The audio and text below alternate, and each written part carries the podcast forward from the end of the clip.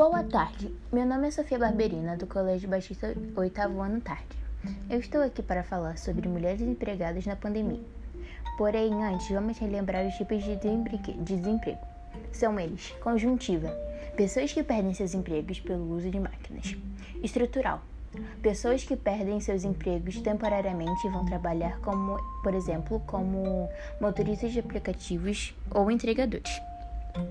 Agora vamos para o texto. Um, no terceiro trimestre de 2020, o Brasil registrou mais de 8,5 milhões de mulheres a menos na força de trabalho em, em comparação ao ano anterior.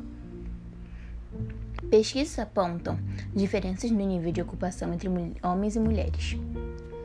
Algumas mulheres que, que perderam seus empregos na pandemia fizeram escolhas que, na hora e pelo que estavam passando, era a única opção. Porém, outras, juntamente de suas famílias, estão sobrevivendo do auxílio emergencial. E as demais estão migrando para a pobreza e ou para a linha abaixo da pobreza, em direção à miséria. Por isso, as mulheres, muitas mulheres passam o dia sem comer para dar comida, o pouco de comida que têm para seus filhos.